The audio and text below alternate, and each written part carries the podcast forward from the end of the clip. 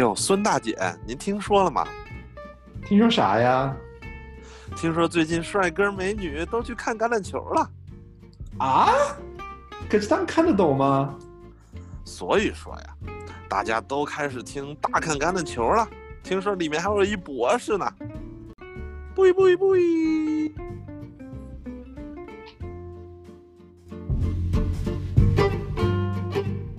第七周大看橄榄球，今天由我 Oliver 来给大家和大家一起看一看第七周的一些关键比赛，然后进行一下简单的分析。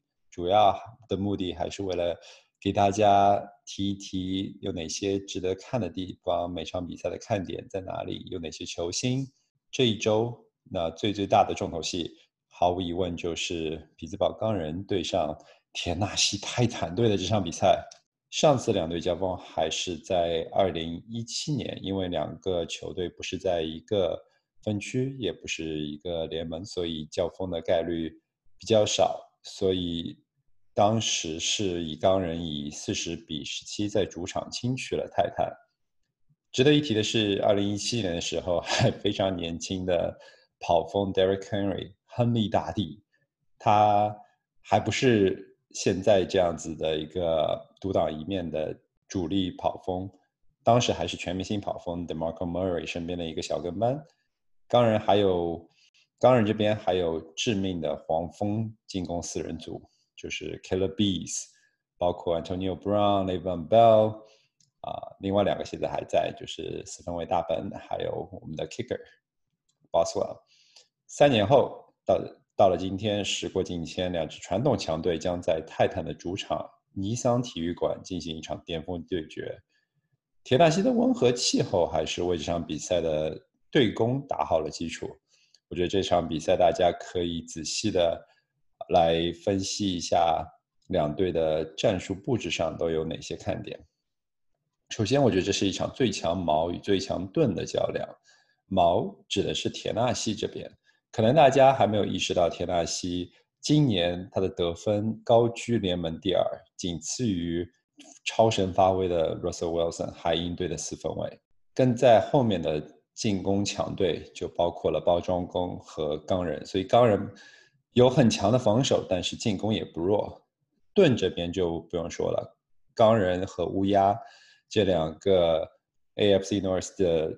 最强分庭抗衡的防守体系，绝对是让人闻风丧胆。尤其是在进防守线上，那前四七人、前四人的 pass rush，对于四分卫的冲击，对于对方进攻线的冲击，还有后防的纵深，这些在今年都表现的特别好。钢人上场比赛损失了后防的核心，被寄予厚望的纤维 Devon Bush 是一个年轻的新秀。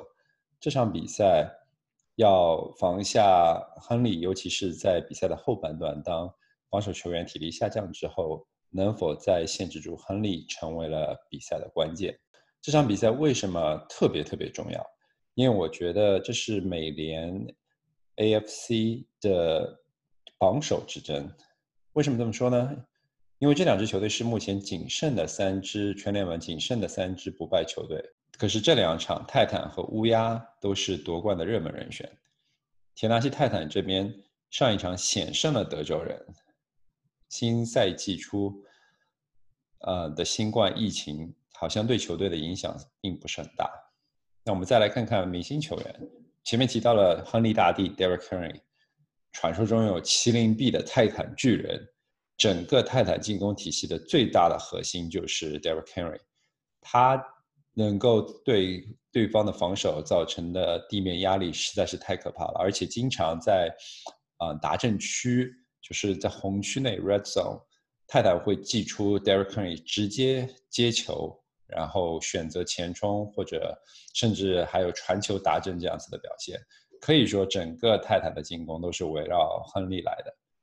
钢人这一边，那防守组绝对是最最大的看点。首先是上赛季成功的引援 Mika Fitzpatrick，从啊是一个 strong safety，就是强安全位，是从迈阿密嗯 Dolphins 海豚队那边转会而来，上赛季表现就非常好，直接把钢人的防守往上带了一个层次。另外配合前面有 TJ Watt、JJ Watt 的弟弟领衔的啊 Pass Rushers，这支组合绝对是钢人最最最最核心的竞争力。两边都有一个超大的外接手 Wide Receiver，就是一个典型的啊外接手。因为外接手一般都是比较大个儿，而 slot receiver 槽位的接外呃接球手一般都是比较小个儿和灵活的。这两个大个外接手，一个是 AJ Brown，这两场发挥都很不错。虽然赛季初因伤缺阵了好场比好几场比赛，但是二年级生 AJ Brown 是非今年非常啊让人少数几个吧，从去年。崭露头角，到今年开始坐稳主力，然后并且能够帮助球队赢球的这样子的顶尖外接手，年轻的啊，另外一个应该就是 D.K. Metcalf 了。钢人这边有大家都没有想到的 Chase Claypool，是一个加拿大裔的啊外接手，他也是加拿大人，他也是呃今年的新秀，可是但是。他就不像 A.J. Brown 这样子，在一开始就有啊很大的 hype，大家都很看好他。一开始大家都不太看好克利普，觉得他就是啊默默无闻。但没想到钢人这个选外接手的眼光实在是太毒了，每次都能在后几轮、两三轮、三四轮啊的时候跳到非常非常好的外接手。场上的对位有哪些值得看的呢？我觉得首先就是。啊 c l o w n y 他自从离开了休斯顿人、休斯顿德州人队之后，就变成了一个流浪者。上上个赛季在海鹰队的表现也非常好，然后这个赛季来到了泰坦，也为泰坦的 Pass Rush 啊冲击四分卫带来了很大的帮助。另一边就是 Jeffrey Simmons 啊，他们两个人组成了泰坦的冲击线。一起来冲击整个钢人的进攻线，但钢人的进攻线是历史级的厉害，就非常非常稳定，一直是全联盟排名前五的进攻线。所以就看看这支进攻线怎么对付这两个让人骇人骇人听闻的 pass rusher 吧。另一边腹地的防守怎么来限制 Derek Henry 和李大迪的冲击，这也是很值得看的。啊，我觉得。呃，这场比赛有一个可以和大家一起探讨的一点，就是我觉得钢人要赢下这场比赛，必须要靠进攻，必须要靠外接手和大本的出色发挥，保证钢人能够领先。如果单纯是靠地面进攻，靠 James Conner 啊一个人，恐怕无法威胁到泰坦。比赛会应该会焦灼的打到最后时刻，最终钢人可能会依靠回归自己的。初心吧，靠防守，然后直接擒杀泰坦和拿下比赛的胜利，这也是我的一个预测。目前这场比赛啊，在拉斯维加斯开出的盘口是田纳西泰坦让一分，我觉得这也是基本上就是说这场比赛会是一个五五开，但是更加看好泰坦一点，大家下注的人更加看好泰坦一点。我不知道大家对这场比赛怎么看，我是觉得。钢人应该能够拿下这场比赛啊，但是必须得靠不错的进攻，但最后的胜利肯定还是靠钢人的防守。好，那这场比赛我们就重点聊一下啊，接下来每呃把剩余的比精彩比赛我都会简单聊一聊。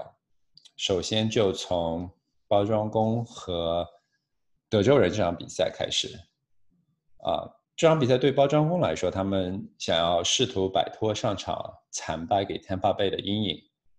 面对德州人纸糊的后场，很难想象 Rogers、Aaron Rogers 不会像拆积木一样轻松的化解德州人的防守。几周前，Rogers 还 信誓旦旦的跑出来说：“哎，我们包装工终于有了一个像样的防守。”但是上周刚打完就黑黑了。数据上，包装工的防守还不如另一边。只赢了一场比赛的德州人，我估计德州人的代理老教练 Romeo crenel 会采取与上周海盗同样的战术，就是用上所有的 pass rush 的武器，冲击包装工的进攻线，限制，不给 Aaron Rodgers 有长时间啊、找人找 deep threat 然后长传的机会，对赌包装工的进攻线和这群年轻的外接手。这样子的话，这样子的战术才可能有一线之机。当然，这这种大胆的对赌也有可能直接被打花。嗯，可是总的来说，我觉得这场比赛更可能、更大的可能性是一场精彩的对攻，因为两边的进攻线都相对稳定。David b a s s e t i r i 还有对面 Laramie Tunsil 这两个 left guard 就左卫、左防卫进攻线的左防卫，他们这两个定海神针如果能够回来的话，这两条进攻线还是很值得期待的。所以两边的进攻也很值得期待。这就是包装工对休斯顿。下一场我们来聊一聊对对呃底特律，底特律雄狮对上亚特兰大猎鹰。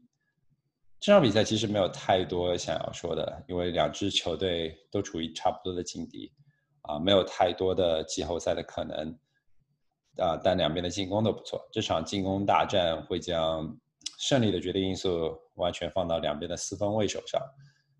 啊两边的四分卫 Matt Ryan 和 Stafford 都是非常出色的四分卫，有全权去指挥球队进攻的能力。两边也有非常出色的外接手。猎鹰这边就不说了，有 Julio Jones，啊，未来名人堂级别的外接手，还有 Calvin Ridley，啊，Russell Gage。雄狮这一边有 Marvin Jones 和 Kenny Galladay，啊，Marvin Jones 这个老将现在已经渐渐淡出视野了。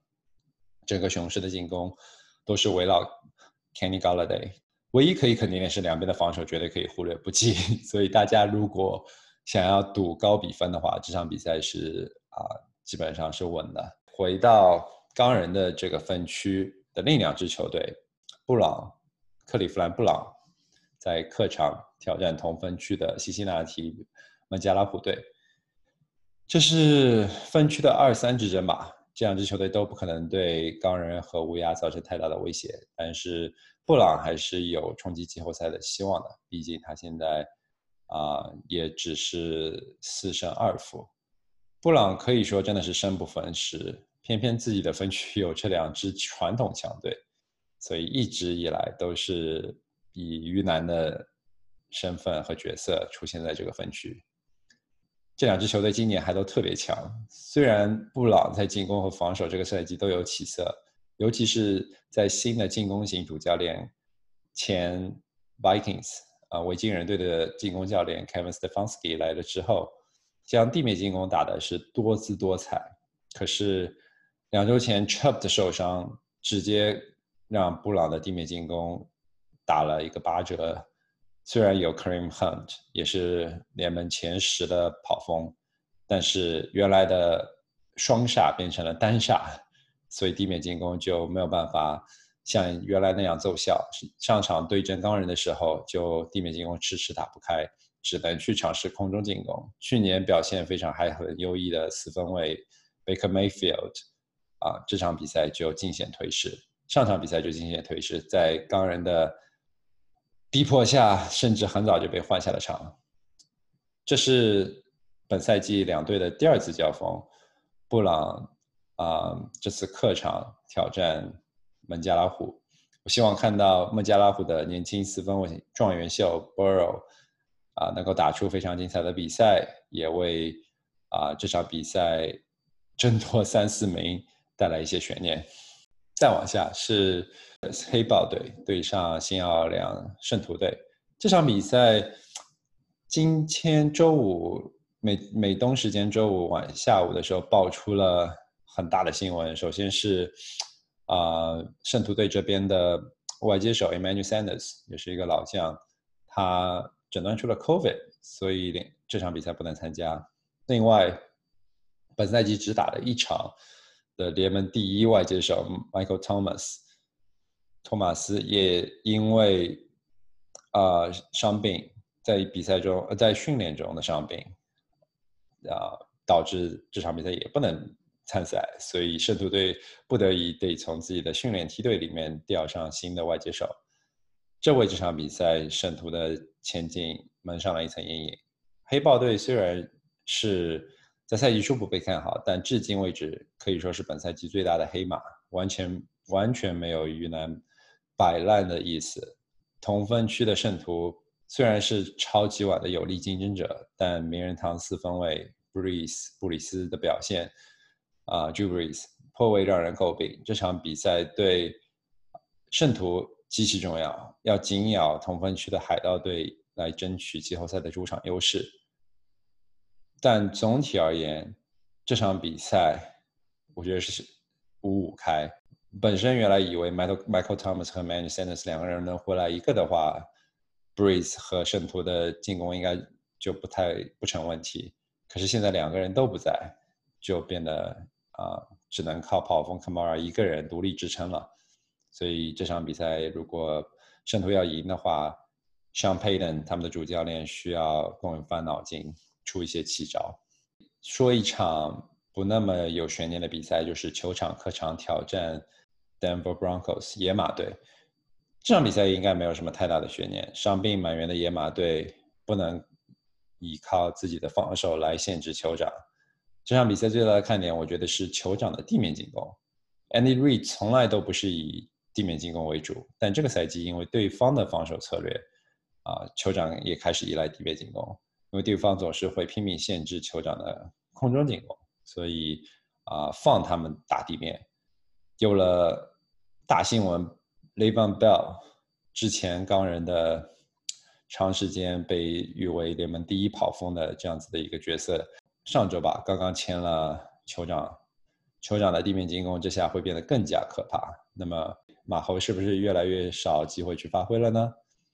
啊，至少这场比赛我觉得应该是的。接下来再说一场 Tampa Bay 客场挑战拉斯维加斯突袭者的比赛。这场比赛是非常非常值得看的，啊，为什么呢？首先是因为我们知道 John Gruden 格鲁格鲁登他是一个非常非常有名的教练，啊，之后我们具体来聊一聊这个教练的背景。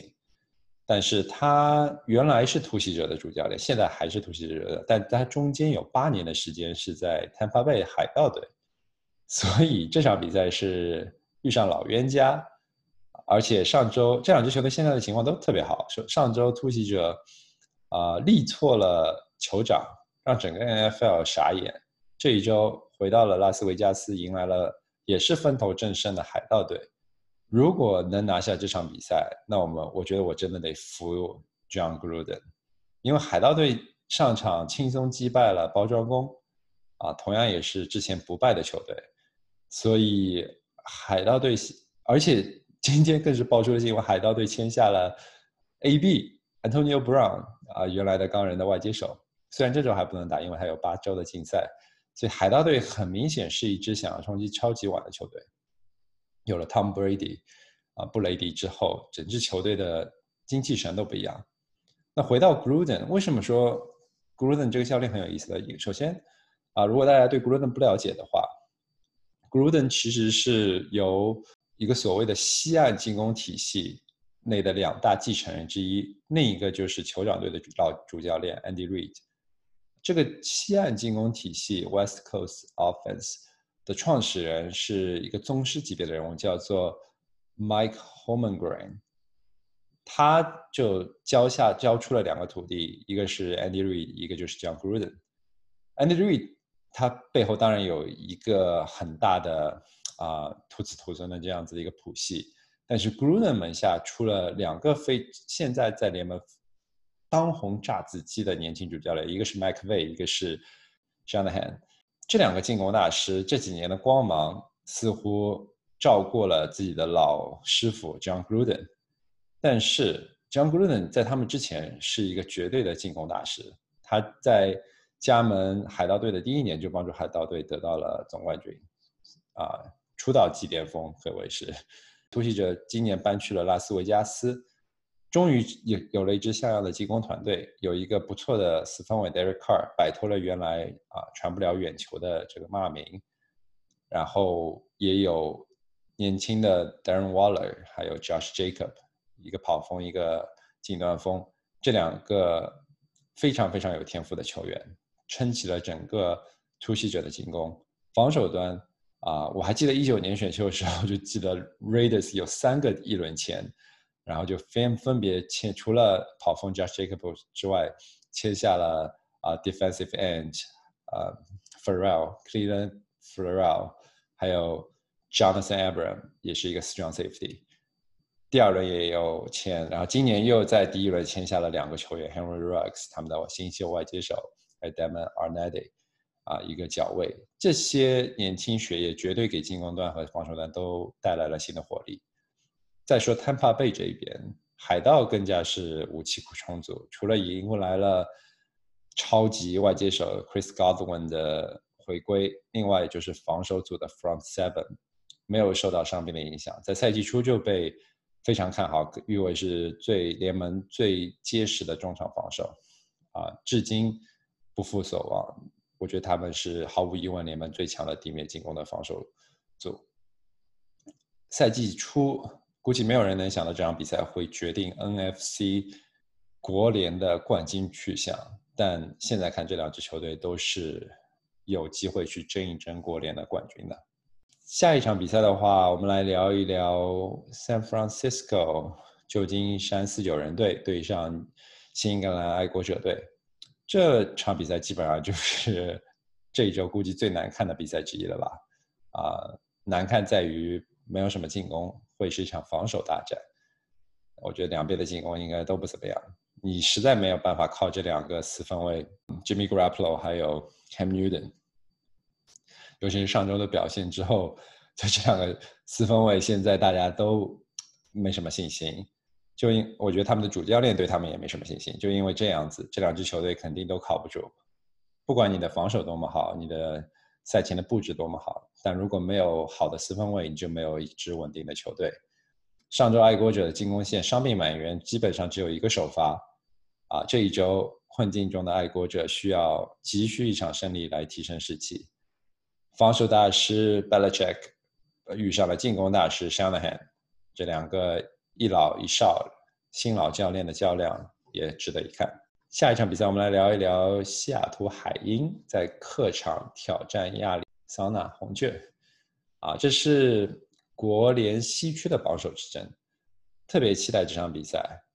我个人啊，因为我觉得这场比赛能够看出红雀今年到底是不是一支季后赛球队。怎么说呢？首先就是被调到了周日晚上 Sunday Night Football，所以是一个全国直播的比赛。红雀队的年轻四分卫 c a l a Murray 二年级生是首次在这么大的舞台上对上联盟最炙手可热的四分卫 Russell Wilson，所以这个压力和挑战可可想而知。这两个四分卫同样是以机动性和精准的传球著称 c a l a Murray。穆雷能否经受住考验，持续给海鹰施压？因为海鹰的防守其实是一般般的，尤其是这个赛季打到现在，啊，Jamal Adams 没有能够给整个海鹰的啊中后防、中后场的防守带来质的飞跃。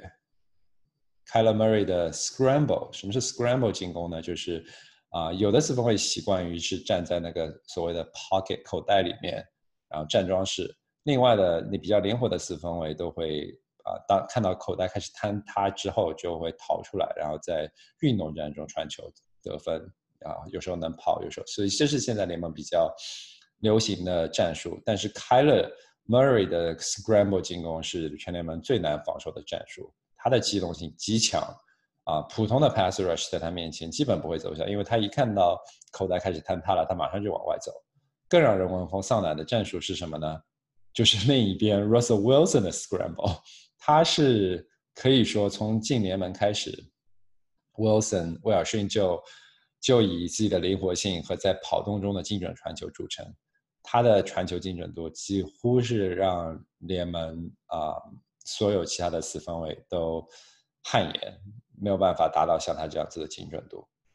年轻的红雀主教练 Cliff Kingsbury，他的空袭战术啊独有的空袭战术在。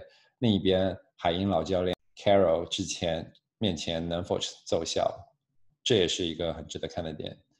另一边，海鹰的进攻肯定不是问题，最近几场的后场防守也有起色。休息一场后，兵强马壮的海鹰和两连胜的红雀短兵相接，注定会是一场精彩的对攻战。我们的当红炸子鸡啊，肌肉猛男外接手 D.K. Metcalf 遇上了今年的明星角卫啊 Patrick Peterson，也不算今年老将明星角卫 Patrick Peterson。上个赛季 Patrick Peterson 就全场盯防了 Metcalf，让他只有一个啊接球只有十码，不到十码。这场比赛依然会去全面盯防 Metcalf，但是今天的 Metcalf 和去年的 Metcalf 已经不是一个人了。Metcalf 我觉得今这场比赛会让 Patrick 开始意识到自己老了。因为是红雀的主场，所以我还是觉得这是一场四六开的比赛啊！海鹰全身而退，保持不败，所以红雀虽然有一拼之力，但是要想拿上拿下这场比赛还是差了一点。最后，我们来聊一聊 Monday Night Football，就周一晚上的比赛。靠防守一路赢球的芝加哥黑熊队客场来到加州挑战不断还在调整中的公羊队。上周。输给分区区对手后，啊，四九人后，公羊队身处竞争格外激烈的国联西区，急需一场胜利。但是黑熊这这这块硬骨头绝对不好啃。目前黑熊五胜一负，高居国联北区的榜首。这样一支靠防守赢球的球队，注定是不好对付的。这场比赛也是联盟最可怕的两个 pass rusher。Cleo Mack、Aaron Donald，不知道大家对这两个名字是不是熟悉？这两个名字绝对是联盟第一，并列第一吧，最让人最让进攻线闻风丧胆的啊，冲击四分位的有力武器。我觉得这两个人就像两个怪兽，两边的进攻线都要经受这两个怪兽的考验。两边的四分位在压力下表现其实都一般。Jerry Goff。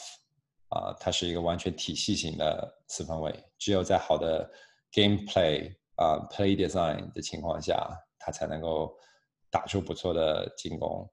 啊，他是他是能够只要有好的 design，他设计战术设计，他一定能够打出好的比赛。但是，一旦战术设计被压力和其他的因素啊给 derail 了，就啊偏轨了，他就没有办法。表现的同样出色，没有办法提高自己的精准度。另一边，Nick Foles 虽然啊之前有夺得超级碗这样子的履历在，可是他是一个也不适合在压力下传球，尤其是不稳定。啊，这两个四分卫也都不善于在运动战中传球，所以我觉得这会是一场低比分的肉搏战。至于谁会赢啊，那真的是五五开，不好说。好，那这就是我今天给大家第七周的所有的重要赛事进行了一个简单的分析。那希望大家在这一周看比赛的时候，能够有更多的了解，对各个球队和场上的啊对阵有更多的了解。好，谢谢大家。